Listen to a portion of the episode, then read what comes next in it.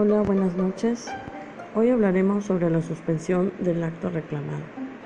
El acto reclamado, para efectos de amparos, se define como la conducta que puede manifestarse de forma material u omisa por parte de una autoridad estatal, nacional, federal, local o municipal, la cual se considera que transgrede las garantías individuales de los ciudadanos o que afecta al principio de distribución de competencias entre la Federación y los estados de la República. En otras palabras, es aquella conducta a la cual se opone el quejoso en el juicio de amparo. La existencia del acto reclamado es un requisito fundamental para procedencia de juicio de amparo. Es la pieza fundamental que justifica el ejercicio de la acción y se actualiza cuando una autoridad genera un perjuicio en contra de los derechos sustantivos tutelados del gobernado. Los actos reclamados pueden consistir en un hacer o no hacer, mismos que el afectado atribuye a la autoridad responsable, como contrarios a derecho dentro del marco jurídico aplicable. La suspensión del acto reclamado es una medida cautelar tramitada ante el juez de amparo en el caso del amparo indirecto o ante la autoridad responsable en el caso del directo, que se dirige hacia dos genéricos y vinculados propósitos lo que son mantener subsistente la materia del proceso de amparo en aras de pronunciar una eventual sentencia concesoria del mismo, evitando a la par daños de imposible o difícil reparación que afecte el interés jurídico o legítimo del quejoso. El artículo 190 de la Ley de Amparo nos dice que la autoridad responsable decidirá en el plazo de 24 horas a partir de la solicitud sobre la suspensión del acto reclamado y los requisitos para su efectividad tratándose de laudos o de resoluciones que pongan a fin al juicio dictados por tribunales del trabajo, la suspensión se concederá en los casos a juicio dictados por tribunales del trabajo, la suspensión se concederá en los casos en que a juicio del presidente del tribunal respectivo no se ponga la parte trabajadora en peligro de no subsistir mientras se resuelve el juicio de amparo, en los cuales solo se suspenderá la ejecución en cuanto exceda de lo necesario para asegurar tal subsistencia. Son aplicables a la suspensión de amparo directo, salvo el caso de materia penal, los artículos 125, 128, 129, 130, 132, 133, 134, 135, 136, 154 y 156 de la Ley de Amparo, que es un fundamento constitucional de la suspensión en el artículo 28, fracción 7 y 107, fracciones 4, 10, 11 y 17. Dada su vinculación con los actos proscritos en la Ordinal 22 Constitucional, la suspensión de plano debe otorgarse aun y cuando la demanda no sea admitida pero sí sujeta a prevención a efecto de que el quejoso subsane la irregularidad respectiva.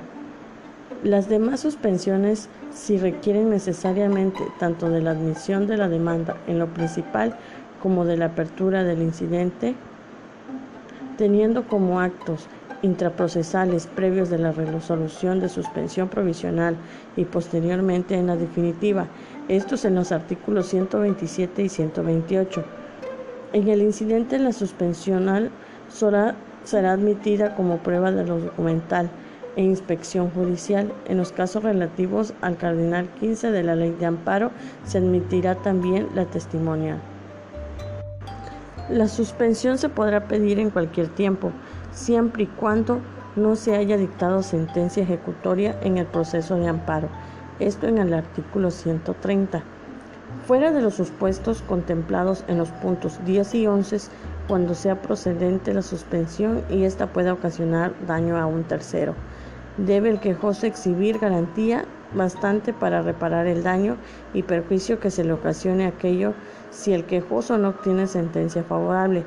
Por su parte, el tercero puede ofrecer contragarantía a fin de dejar sin efecto dicha garantía siempre y cuando al hacerlo no se deje sin materia al juicio o se vuelva imposible la restitución de los derechos del quejoso, en el artículo 132 y 133 de esta ley. Los tres elementos constitutivos de la procedencia genérica de la suspensión son la apariencia del buen derecho, la no afectación del interés social y la no contravención de disposiciones del orden público. Esto lo podemos encontrar en el artículo 138, a efecto de que la suspensión pueda transmitirse incidentalmente. La autoridad responsable debe rendir su informe previo en un lapso de 48 horas, tomando en cuenta que la audiencia incidental debe efectuarse dentro del plazo de 5 días. En el informe previo, la autoridad responsable está contraseñida a dos deberes a expresar si son o no son ciertos los actos reclamados que se le atribuyen y a manifestar los datos que posea a efecto que el juzgador de amparo pueda fijar el monto de las garantías correspondientes. Si no se rinde el informe previo, la presunción de certeza sobre el acto reclamado solo trascenderá al resolverse sobre la suspensión definitiva, sin, influir en la suerte del juicio o en lo principal. Respecto a la omisión, debe rendir el informe previo. Las únicas autoridades exentas de responsabilidad son las legislativas. Las partes, como en el amparo, puede formular alegatos de forma oral o escrita respecto de la audiencia incidental. Asimismo, como en la audiencia constitucional, no tiene la obligación de asistir a la incidental por sí o por su legal representante o delegado. Después de años de solo aceptarse por parte de la doctrina y jurisprudencia, la ley de amparo preceptúa que la suspensión sí puede en ciertos casos tener efectos restitutorios, los cuales deben entenderse como provisionales respecto a lo que ocurra en el proceso de amparo.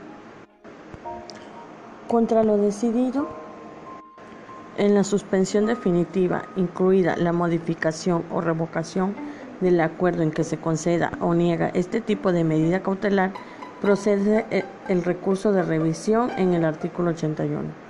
Atendiendo a la regla de la exclusión, los demás tópicos relativos al incidente suspensional son combatibles mediante el recurso de queja, especialmente cuando se reclame lo resuelto en la suspensión de plano y en el de tipo provisional en el artículo 97, mismo recurso que es procedente cuando la autoridad responsable no provea sobre la suspensión dentro del plazo legal, conceda o niegue esta y se rehúse de la admisión de fianzas o contrafianzas, admite las que no reúnan los requisitos legales o que puedan resultar excesivas o insuficientes encontradas en el artículo 97.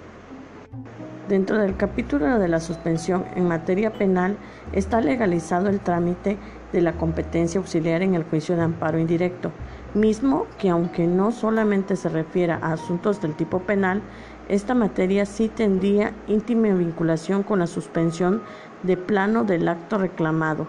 Artículo 35, 126 y 159. Esto fue todo por hoy. Espero les haya gustado y muchas gracias.